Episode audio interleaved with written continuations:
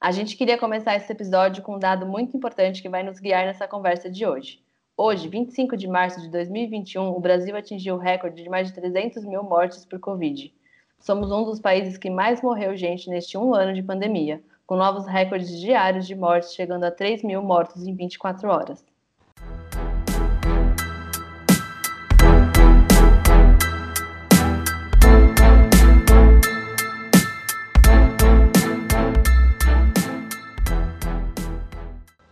Olá, esse é o Trio de Arbitragem, eu sou a Patrícia Pinheiro.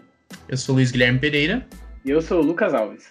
É, com esses números que a gente trouxe no começo do episódio, bem no comecinho, é, a gente trouxe um, um overview do, de como está esse momento da pandemia no Brasil, que a gente chega no pior momento. E a gente vem se questionando muito se era, era, era o momento do futebol continuar, se não era o momento de ter uma pausa, se não era o momento de, pelo menos por uma temporada, não ter os, os estaduais e eu acho que é isso que a gente quer debater hoje aqui nesse primeiro episódio do trio, do trio de arbitragem. A gente quer falar sobre a volta do futebol na pandemia, durante a pandemia, que, se, que, que começou aqui no Brasil em março de 2020 e segue cada vez mais forte. A gente tem cada vez menos previsão de, de vacinação, então é um pouco da abertura do nosso tema é se era o momento realmente da gente não parar com o futebol junto com as cidades, que as cidades estão fazendo lockdown e, e a gente vê um movimento muito forte das federações de não querer parar.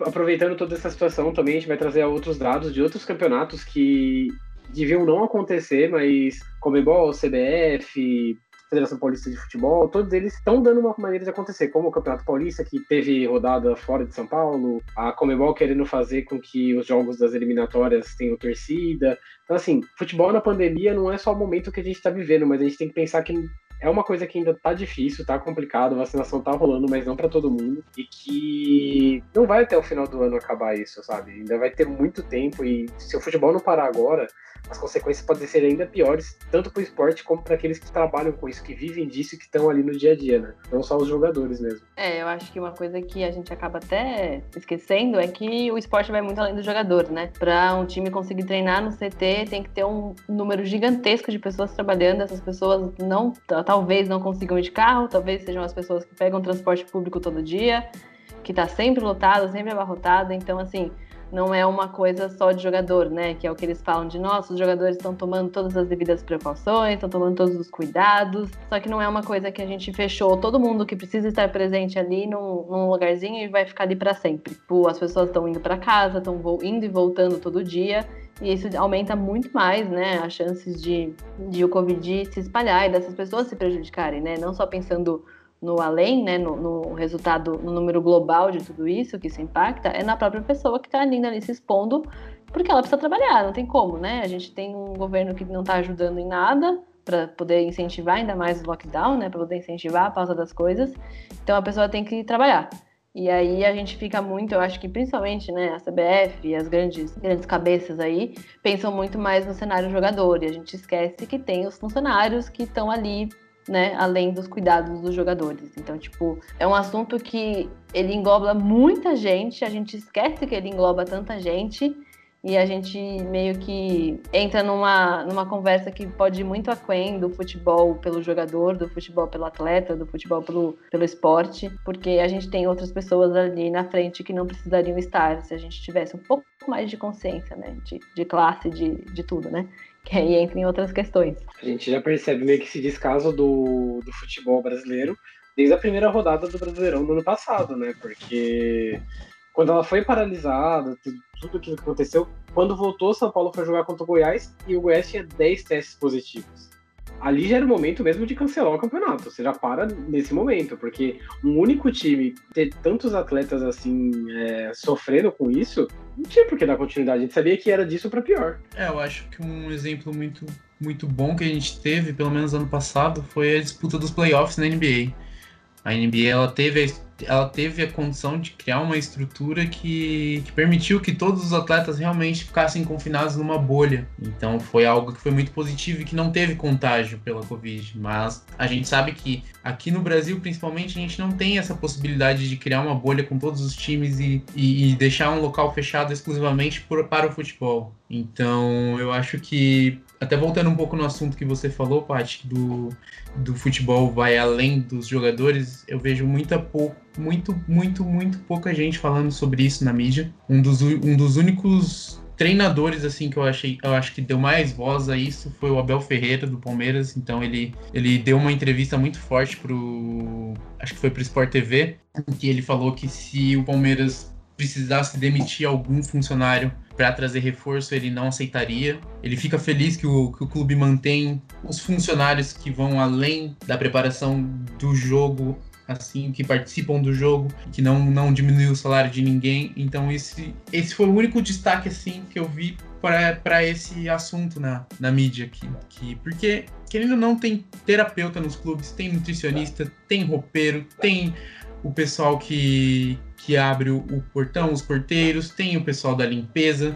Então vai muito além e é o que você falou, nem todos têm a condição de ir, de, de ir e voltar de carro, todos eles muitos deles podem pegar sim o transporte público. Então, se a gente não tem a possibilidade de criar uma bolha que consiga proteger os atletas, proteger as pessoas que fazem o futebol, eu acho que é, é, algo muito arriscado, porque a gente vê muito esse destaque na, na elite do futebol brasileiro. Mas o, um, do, um dos casos, assim, que mais me deixou mal no ano passado foi do técnico do São Bernardo, o Marcelo Veiga, que ele faleceu pela Covid. Então ele estava, se eu não me engano, ele estava tava disputando a Série D pelo São Bernardo e ele faleceu no mês de dezembro de 2020 em decorrência da Covid. Então a gente já tem casos de morte em decorrência da Covid no esporte e a gente não vê nenhum movimento das federações de ver a importância que essa doença tem e os perigos que essa doença traz assim mesmo até em questão de de performance dos jogadores, porque querendo ou não, afeta uma doença respiratória, uma doença que influencia influencia totalmente a performance dos jogadores. O Rafael Veiga do Palmeiras, ele deu uma entrevista após a Libertadores falando que quando ele retornou da, do, da Covid no jogo contra o Internacional, ele, fe, ele jogou todo o primeiro tempo e no, no segundo tempo ele não conseguiu voltar porque ele vomitou no intervalo de tanta falta de ar, de tão, tão mal-estar que ele estava. Então, a gente vê que é uma doença que ela afeta não só, não, não só mata, como ela afeta a performance dos jogadores e, querendo ou não, afeta a qualidade do produto. Então, se a gente tivesse federações preocupadas assim com o produto, a gente, eu, na minha opinião, eu acho que teria mais segurança para os atletas, para as pessoas que trabalham com o futebol e para as pessoas que dependem do futebol para viver. É, esse ano mesmo o o Lisca, né, do Atlético Mineiro, fez um desabafo que, nossa, me impactou demais, porque ele falou exatamente disso. A gente está perdendo gente, a gente está perdendo gente né? A gente está perdendo gente no geral, a gente, a gente, tem que lembrar que não são só números, são histórias, né? São famílias, amigos, são pessoas. E aí ele fez um desabafo muito forte, falando que está perdendo gente, perdendo amigo, perdendo gente no futebol, e pedindo para a CBF, né, para as grandes cabeças entenderem esse momento, porque é, é, é, uma doença que, mano, é muito louco tudo isso que a gente tá vivendo. Tipo, eu acho que ninguém aguenta mais, mas a gente precisa aguentar porque se não aguentar, morre. Então é uma coisa que ninguém tá. Eu, eu acho que você falou de se pensasse no produto, porque realmente, né, o futebol, o jogador, ele é um produto pra, pra CBF, né, pra, pras confederações. Se pensasse no produto, a gente ia além, a gente ia pensar no futuro, a gente ia pensar lá pra frente, nos impactos que isso ia ter, porque tá comprovado, né, a gente já sabe que tem impacto que a pessoa convive muito tempo com isso, com, com os sintomas da doença, né? E aí é muito isso da gente não pensar. E eu, eu acho, eu vou dar a cara a tapa aqui de problematizar, que é tudo questão do dinheiro. Eu acho que o problema não é o jogador, o lance não é preocupação com, com entretenimento, porque tem né, uma, um, uma poetização, né, uma glamorização de falar assim, não, a gente quer trazer entretenimento num momento tão difícil. Não é, a gente sabe que não é esse caminho. Para mim é 100% dinheiro, pensando em se eu parar o futebol, eu vou perder patrocinador, se eu perder patrocinador, como é que eu vou continuar sustentando o futebol no país, que já tá tão difícil, né? A gente sabe como é difícil o cenário do futebol brasileiro. Então, assim, eu, eu vejo essa, essa volta Eu, eu, eu vou dizer que eu sou contra, eu sou muito contra a volta ter acontecido. Eu não consigo mais ver futebol, assim, acompanhar, porque para mim é, é incabível ter voltado. Então eu vejo essa volta muito como uma questão de financeira e dinheiro, assim. Eles estão preocupados com dinheiro de patrocinadores, preocupados com dinheiro de campeonato. E quando não cortar, não, a gente não tiver patrocinadores cortando, falando, olha, a gente não vai, a Globo, não vamos transmitir, ou a Nike cortando algumas coisas, não vai parar, porque tá muito cômodo para eles. Eles estão indo de frente com pontos pequenos, né? Porque se a gente for pensar em questão política, a gente também não tem um posicionamento firme sobre essa parada. Então, eles estão indo com pontos, na teoria, pequenos, e eles têm um endosso dos patrocinadores. Então, eles estão seguros nesse caminho que eles estão seguindo de continuar, né? Então, entraria numa conversa muito mais aprofundada de ter o um endosso contrário. Olha, a gente não vai endossar o continuamento, a gente quer que vocês parem por questões óbvias. Então, eu acho que se ninguém toma essa frente, de se preocupar não só com o produto, mas se preocupar né, com a situação geral do país, não vai parar. Para mim, assim, não, não vejo perspectiva de parar, real. A gente tem notado muito isso também, por exemplo, pelo próprio Campeonato Carioca, né? Que os times estão com medo da paralisação, com medo que, por exemplo, a Record, que é o canal que transmite, deixe de pagar os clubes ou pague metade. Então, por exemplo, a gente sabe que isso não vem só da Record. Mas a Record foi o único caso que a gente tem, assim, explícito de que alguém chegou e falou que pode acontecer isso. Mas sabe que tem a Globo, a gente sabe, como a Paty falou, tem Nike, tem todos os outros patrocinadores. E se isso acontecer, a própria CBF mesmo vai dar um jeito de que o campeonato continue como está fazendo agora, mesmo que tenham alguns clubes, alguns presidentes de clubes que são totalmente contra, é, em vista de que alguns estados, algumas cidades não tem como ter futebol. Se a gente parar para pensar que há três meses atrás o presidente do Flamengo queria que tivesse torcida, é, é, muito inviável de pensar nisso agora. Eu não sei nem quando que a gente vai poder pisar no estádio com segurança de novo, né? Então imagina você pisar no momento que nem vacinado as pessoas podem estar ainda, sabe? Tipo, final da Copa do Brasil que falaram que ia separar as pessoas e tinha uma galera junta ali comemorando o gol. Então acho que também tem, é, junta isso com a questão da disciplina que não é só no futebol, né? Disciplina do próprio brasileiro, que as pessoas estão fazendo festa, as pessoas estão aglomerando, próprios jogadores pegam em casos ilegais, como aconteceu com o Gabigol, ou com o Jô e o Tério do Corinthians, que aproveitaram uma folga para fazer um descanso, né? Porque, assim, eles trabalharam, então eles têm direito, segundo eles. Então, acho que falta disciplina pra gente, para nós como pessoas, e isso também se coloca no futebol. O caso que o que falou da NBA, por exemplo, tem muito disso. São é, profissionais, são jogadores que sabem o que estão fazendo fazendo, sabem o que estão colocando em risco e por isso é, eles estão ali para jogar. Eles não estão ali para jogar e depois ir para uma balada, ir para algum lugar, não. Eles sabem o que está em risco, que é a carreira deles e a vida deles. Diferente de muitas coisas que acontecem aqui no Brasil. Né? É, eu acho que esse lance da responsabilidade geral é muito forte, porque é outra coisa que não entra na minha cabeça sobre o futebol ter voltado, é a torcida. A torcida não tá no estádio, mas a torcida vai pra rua, a torcida comemora, porque eu entendo que é do povo brasileiro ser assim, né? A gente tem uma relação muito forte, muito grande com o futebol. E, e se o futebol não parar, as pessoas realmente não vão parar. Porque se os caras estão jogando, se tem, tá acontecendo isso, por que, que eu vou ficar em casa? Por que, que eu não vou comemorar o campeonato do meu time, sabe? Então eu acho que essa é uma outra responsabilidade que os times e que as confederações não, não, não sustentam. Porque se vai ter campeonato, se vai ter final, se vai ter grandes eventos né, do futebol, o torcedor vai comemorar, gente. A gente não tem, não tem, não existe como segurar isso a gente viu, né, nas finais, a gente viu nos grandes jogos das finais, não tem como segurar, não tem como cortar isso, por mais que vocês falem, fiquem em casa tudo mais, o time não consegue controlar isso. Então, acho que isso é uma responsabilidade também que entra muito nos times e muito nas confederações de estar seguindo com o futebol, é esse lance das aglomerações por causa do futebol mesmo, porque se não tivesse futebol, não teria. Óbvio que teria as outras festas, mas ainda assim a gente teria um recorte desse, desse motivo, né, digamos assim. É, o próprio a própria torcida do Palmeiras né, nessa temporada passada, que foi praticamente temporada dos sonhos de qualquer palmeirense, que não esperava ganhar a Libertadores, a Copa do Brasil e, e o Paulistão, muita, muita, muita gente aglomerou mesmo. A gente viu no entorno do Allianz Parque na final da Libertadores, que tava assim parecendo que era dia de jogo normal, e muita gente aglomerando. Eu vi, por exemplo, no bairro que eu moro aqui em São Paulo, muita gente na rua comemorando e se abraçando e então não não, eu acho que como mexe muito com o emocional e como a gente vê que tem tido um projeto de banalização da, da pandemia e da, do perigo da Covid-19 desde o início da, da doença aqui no Brasil, Então eu acho que, infelizmente, cenas como essa acabam refletindo muito do nosso controle, muito do, do, do, controle das nossas autoridades sobre a doença, da falta de controle, no caso, né? De, de incentivar a falta do uso de máscara, de não ter políticas de vacinação, políticas de, de auxílio emergencial mesmo, então um auxílio que, que ajude as pessoas a ficarem em casa, a pararem, a, a, a, a conseguirem ver que se eu não parar agora, eu não vou conseguir comer, não vou conseguir, não, não vou ter saúde para conseguir viver. Mas eu, mas eu também entendo o lado do povo que não tem auxílio, porque a gente vive sempre no, no limite. Então, se eu não tenho o auxílio, eu não vou ter renda, eu não vou ter o que comer. E aí a gente fica entre morrer pela doença e morrer pela fome ter que fazer essa escolha é algo muito cruel, é algo que, que ninguém deveria ter que fazer. Então eu vejo muito, muito disso da falha do Estado mesmo em geral com, com a sociedade. A gente tem um, um governo estadual e federal que não, não quer salvar vidas. A gente está num recorde de mortes, com 3 mil mortes diárias, e a gente não vê nenhuma, nenhuma política para salvar vidas. Então, eu acho que muito do, do reflexo do futebol vem da, da condução dos governos, tanto federal quanto estadual, durante a pandemia.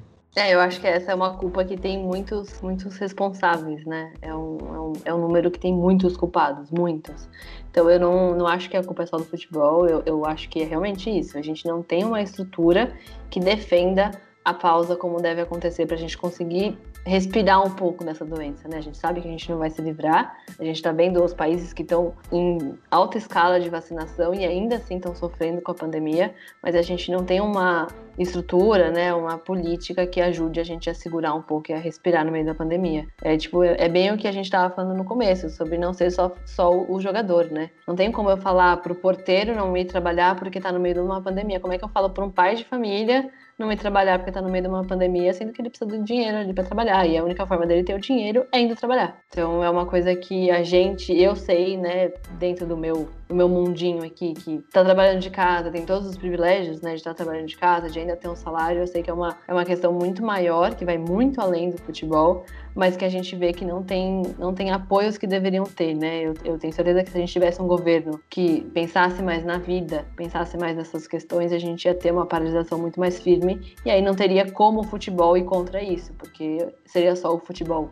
seria só a CBF querendo, né, a Federação Paulista querendo parar, querendo continuar. Então seria um recorte muito, muito menor para eles conseguirem endossar essa essa continuação, né? É, é, um, é, uma, é uma bola de neve. É, é, é, um, é um assunto que, assim, a gente pode ficar enumerando mil coisas que podem né, entrar nessa conversa, mas a real é que cada um é responsável, né? Então a gente pode muito. A gente tem, nossa, uma pauta gigantesca para culpar governo mas a gente também tem que pensar na responsabilidade das confederações e dos times de não estar tá absorvendo isso, né? Não é que o Palmeiras não tenha dinheiro, não é que São Paulo não tenha dinheiro. A gente sabe que os grandes times têm dinheiro para conseguir entrar nessa briga, né? Como deveriam. Mesma coisa dos patrocinadores, a gente sabe que tem dinheiro para conseguir entrar nessa briga e poder salvar vidas, né? Ir além do, da economia, né? Acho que o grande questão é que a gente está preocupado com economia e não com saúde. É, a gente, antes mesmo de começar a gravar, a gente já estava entrando nesse assunto, né? E na, questão social, então a gente pode falar sobre isso por horas e horas e não vai acabar essa dor que a gente sente, todo esse problema. Lógico, a gente tem que trazer o nosso lado do futebol, que esse problema é, mas isso já acaba indo pro lado político, não tem como, é impossível a gente não falar, porque se, por exemplo, tivesse tido uma paralisação que viesse do governo federal, do governo estadual, do que fosse, o futebol não estaria rolando, não estaria acontecendo. É, a gente tem até que pensar, por exemplo, na reunião que teve entre o presidente da CBF é, e os presidentes dos clubes, que eles falaram que todos os jogadores estavam sendo testados e tudo mais. Será que houve, pelo menos da parte deles, uma preocupação de que esses testes poderiam estar sendo utilizados com pessoas que realmente precisavam? Como é o caso do que aconteceu é, na NBA. Na NBA, eles fizeram um estudo antes para saber se o estado da Flórida ia precisar tanto desses testes ou se, se ia acabar tirando de pessoas que iam precisar nos hospitais, em farmácias outros lugares. Enquanto aqui no Brasil foi gasto com um campeonato que poderia muito bem ser paralisado, evitar um gasto desnecessário de dinheiro dos próprios clubes, que eles estão reclamando que estão com déficit. Isso, infelizmente, não tem como é, ser contornado, porque é um momento atípico, né? Ninguém imaginar que a gente já está numa pandemia já que já passou do primeiro ano. Então, é muito difícil falar sobre esse assunto sem levar para outros cantos, como a gente está falando sobre futebol e com muitas outras vertentes. É, eu acho que, que a gente tem que parar de, de tentar não associar futebol com política, porque futebol é, é, é, é, é um, é totalmente política. A gente precisa entender que política não é só se, se, se, se denominar de direita ou de esquerda. A gente tem que entender que a nossa vida ela é pautada por políticas. Então, o futebol ele também é, ele também é, ele também sofre todos os, os efeitos que vêm da política. Então, eu, eu entendo o, a volta do futebol no começo do ano passado.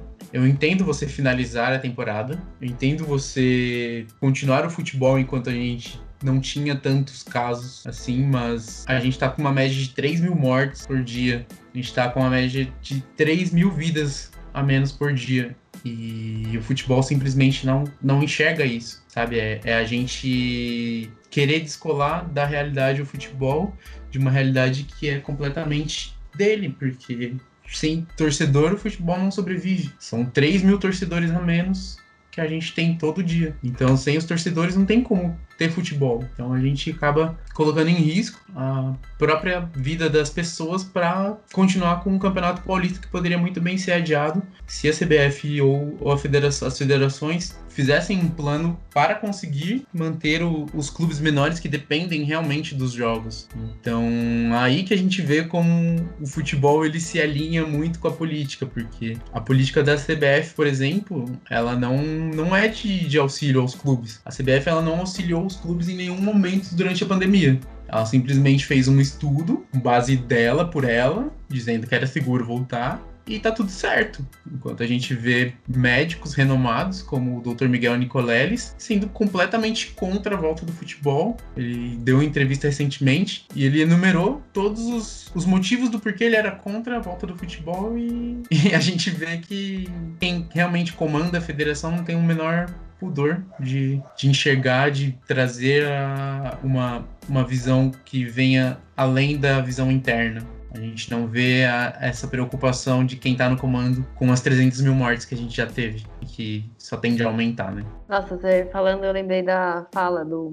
Tem nem xingamento para essa pessoa, mas do presidente da CBF, né? O, o Rogério Caboclo que ele falou publicamente, abertamente, que ele é contra, né? Obviamente, ele é contra a privatização.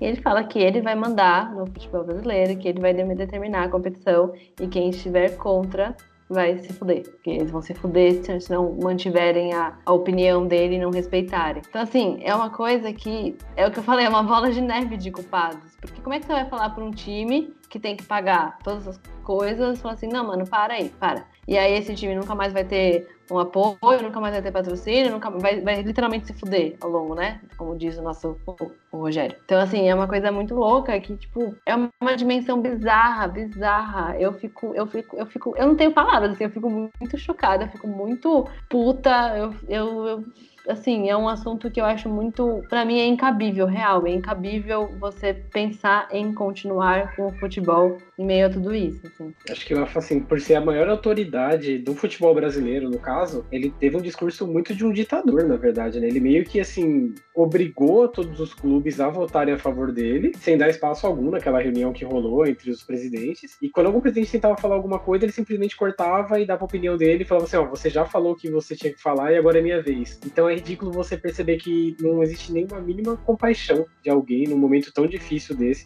até para os próprios clubes, para as pessoas que estão preocupada com aqueles que trabalham, com os funcionários, com os atletas, com a comissão técnica. Não houve compaixão nenhuma desse, do mandatário, sabe? Foi simplesmente ele colocar a vontade dele ali e quem quiser seguir vai ser obrigado a seguir. É, eu vi que também teve, ainda nesse assunto, teve muita repercussão o Palmeiras ter, ter jogado ontem, no caso dia 24 de março, pelo Paulistão em Volta Redonda. Eu vi muita gente no Twitter criticando, inclusive eu vi um jornalista, que eu não me recordo o nome dele agora, dizendo que essa seria a maior mancha do, no clube, assim.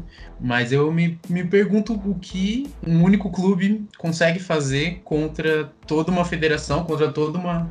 contra todos que não, não querem Assim, então a gente, a gente vê que o, o, jogo de ontem ele foi televisionado, então para o Palmeiras não jogar, assim, bater o pé e não jogar. Existem N motivos que, que se a gente for parar para pensar, podem, como, como a Paty falou, podem levar um clube à falência. Então ele simplesmente ele não pode um, um, clube ele não pode pegar e falar eu não vou jogar, eu não quero jogar. O clube ele tem que se posicionar quando ele pode. Foi o que os clubes, muitos clubes fizeram. Eles podem se posicionar, eles devem se posicionar, mas eles não podem desacatar, por exemplo, uma ordem que vem de uma CBF, porque isso isso coloca em risco o futuro do clube. Então são muitas coisas que estão por trás de uma de uma determinação que o clube ele, ele acaba não tendo tanto poder assim quanto a gente acha que tem, né? Quem realmente tem poder são as confederações e quem comanda as confederações. O clube, infelizmente, o clube ele acata ordens e tenta dar o seu lado. Mas muitos dos clubes, a maioria dos clubes, eles estão lá para acatar ordens. É a gente já viu no passado que muitos, muitos times tentaram assim bater de frente com, com, com federações, é, seja a Comebol, seja quem for. O próprio caso do Palmeiras, quando há uns dois, três anos atrás, que acho que foi no Campeonato Paulista, se eu estou enganado, que teve aquele, aquela final contra o Corinthians, é, não gostaram do, do, de como foi o jogo, deixaram público o descontentamento com a, CB, com a Federação Paulista, e isso gerou um desconforto que tinha até uma cara de sabotagem, como se a própria federação tentasse ali, tipo, não dar um respaldo pro Palmeiras quando necessário. Então fica nessa meio que essa briga infantil. Assim, é...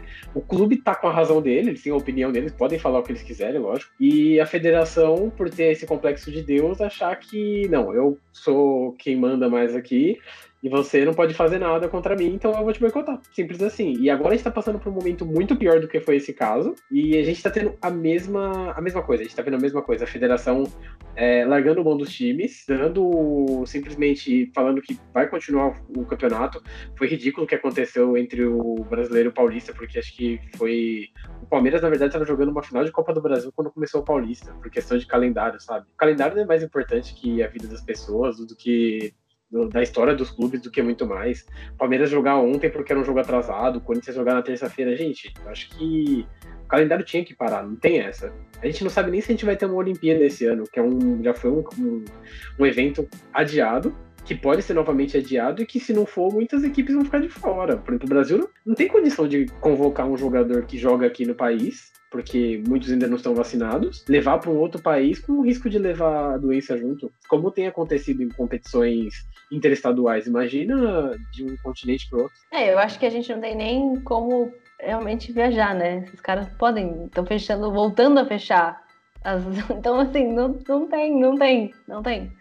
Então não é nem que, vamos supor, sei lá, é, os times estão aspirando o campeonato mundial, pá, pá, pá, porque na Europa continua. Gente, não vai ter como, não tem. A gente, se a gente não pausar, a gente não vai ter como colocar o São Paulo lá, né? Pensando numa ilusão, São Paulo no, no Mundial, porque não tem, a gente não pode, não vai poder viajar, vai estar tá fechado pro Brasil, porque a gente está tomando uma proporção tão, tão grande, tão assustadora, porque, né, a gente já tem a variante brasileira, que é assim que é chamada, a gente está tomando uma proporção tão grande que a gente não vai ter como continuar essa coisa sem ser só aqui dentro. A América do Sul tá com time, a América do Sul tá com medo do futebol brasileiro, porque por conta também de da gente não ter pausado, da, da dimensão que tá tudo isso, e a gente seguir numa boa.